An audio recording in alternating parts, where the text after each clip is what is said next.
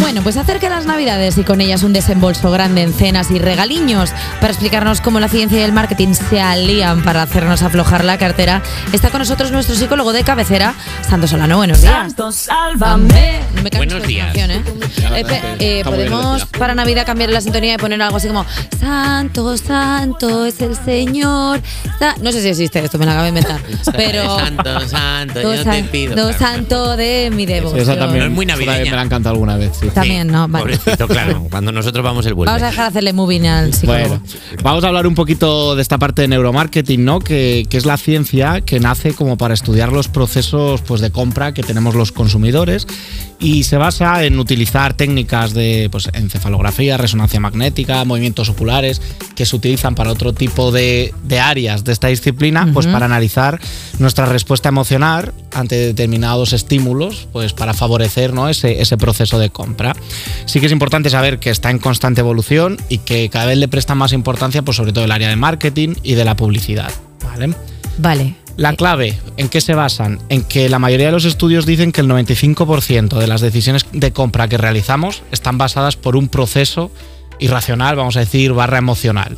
Y después, posteriormente, es cuando nos convencemos de que era una buena decisión que estaba basada en, en la razón. Como cuando vas a hacer la compra y de repente dices, pues no necesitaba yo estas patatas sabor ketchup, pero me las he comprado. Pero al final me parece buena opción. Vale, oye, pues Estás hablando de mí que me compré tres jerseys iguales la semana pasada porque a lo mejor no estaba en condiciones y ahora llevo una semana diciéndome, no, sí, me gustan. Eso me es, vienen ya- bien. ¿Ves? Ya es la parte cognitiva Claro. la que viene a, a- Em, a reducir esa, esa incertidumbre. tú, Santos, como experto psicólogo, ¿cuál dirías que es eh, de estas formas de vender las que más nos gustan a nuestro cerebro? A, a ver, hay distintas, ¿no? Vamos a ir haciendo un repaso por, por los diferentes sentidos. Venga. Como animal muy visual que somos, vamos a arrancar con las típicas, ¿no? Pues, por ejemplo, sabemos que los precios acabados en 99 nos producen un pequeño placer comparado, pues un 15,99 nos parece mucho menos que un 16. 99,99 no son 100 euros, amigo. Eso es. No. Vale, luego, por ejemplo, palabras típicas que se han estudiado que tienen un impacto mayor, pues gratis, rebajas, ofertas. Chupito, gratis. Chupito gratis también. Esto es importante siempre. Y- pero, por ejemplo, hay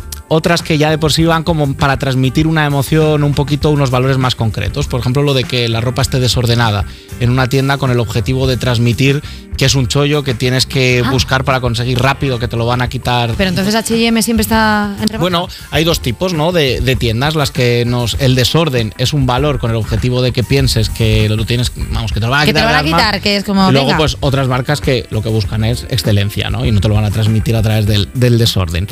Pero tenemos, por ejemplo, en supermercados también se ha comentado mucho siempre que el producto caro a la altura de la vista del adulto, sin embargo, si es para niños a la altura de la vista de los niños. Bueno, y la estantería esa de, de bochonas, de, de cosas que no necesitas, pero te la ponen ahí, pone un euro y dices tú, pero ¿cómo no me voy a comprar yo este fosquito con sabor a stracciatella? Y, y normalmente al lado de la caja, ya cuando Al lado de la caja, que. No me habrán pillado veces a mí Donde al vas lado a estar un rato mirándolo, diciendo, uff, qué feliz sería con esto. Pero también vamos a tener, por ejemplo, estímulos auditivos. Si nos paramos a analizar, no nos transmiten lo mismo en una tienda que vende velas eh, para casa con la música que en una tienda de ropa y dependiendo de la edad a la que esté destinada, pues vamos a tener más velocidad en la música, distintos estilos musicales. o sea Claro, que- y luego sitios que parece que estás en... de fiesta. Sí, sí, de fiesta, bueno. o de fiesta o de repente en un retiro de yoga, que dices tú, ¿cómo apetece tirarme en esa manta que tienen ahí gorda? Y para Y me la sentirme, y me para la sentirme llevo. así en casa, Claro. eso es, eso es. Pero también hay otro tipo de sentidos, por ejemplo, eh, se habla menos, pero hay muchos expertos que diseñan el olor de determinada marca. Sí.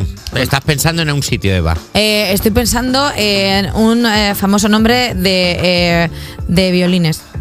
Mm, ya sé de qué Ya estás. sabemos cuál hablamos. Sí. ¿Qué, me- qué fragancia? Pues, y luego, por último, uno que me gusta mucho, que es en los supermercados está destinado las rugosidades del suelo con el objetivo de que aceleres o vayas frenando. Es decir, cuando tú vas con el carrito suena tac, tac, tac, tac.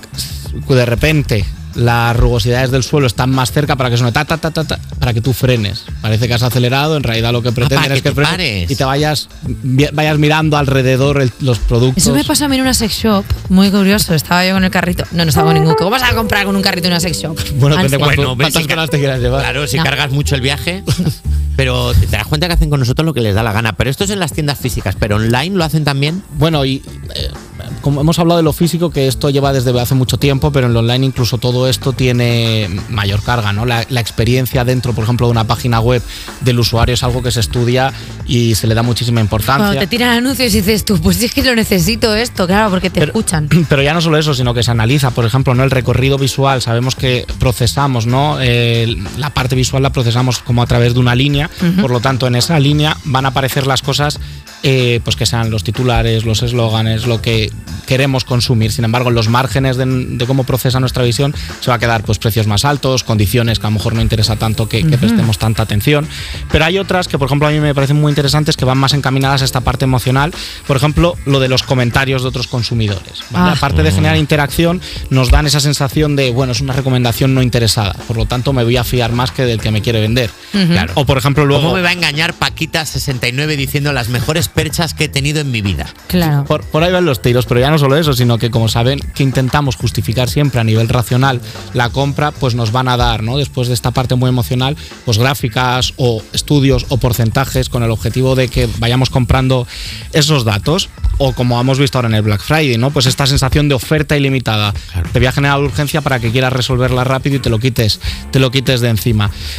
Saben que también además la atención ¿no? no dura mucho, por lo tanto en una lista de productos voy a poner los que más me interesa al principio, porque luego sabemos que va a decaer y no va a aparecer el, el mismo proceso de atención. Entonces, entonces el resumen es que, que da igual lo que hagamos, ya nos, nos tienen Estamos pilladísimos, ¿no? atrapados. O sea, es que ya, o sea, a veces la psicología nos da una Somos- capacidad como para ver, pero estamos pillados. Somos ratones en un laberinto. Bueno, la clave no es ¿no? acabar comprando o no comprando, porque no, no todos, si no estaríamos arruinados todos, ¿no? O sea que la Claro. clave simplemente es saber que esto existe, saber que no somos un animal tan racional como nos pensamos, que Mm. siempre estamos actuando bajo una emoción, así que el objetivo es hacer una compra más consciente sabiendo lo que puede haber detrás, pero no dejar de, de utilizarlo, ¿no? O de- no podemos aislarnos en una cueva y, alejarnos sí. del mundo. Fíjate cómo es Santos, eh, que nos está contando cosas del neuromarketing y yo me estoy fijando que él siempre es de los mejores colaboradores que viene peinado, que viene por él se vende a sí mismo, o sea, es que él es pícaro, ¿eh? En sus speeches, no te creas tú que Y, que- y ahora me voy a trabajar también. bueno, claro, es que, es que, claro, también tiene otro trabajo en el que sí que le hacen caso de verdad.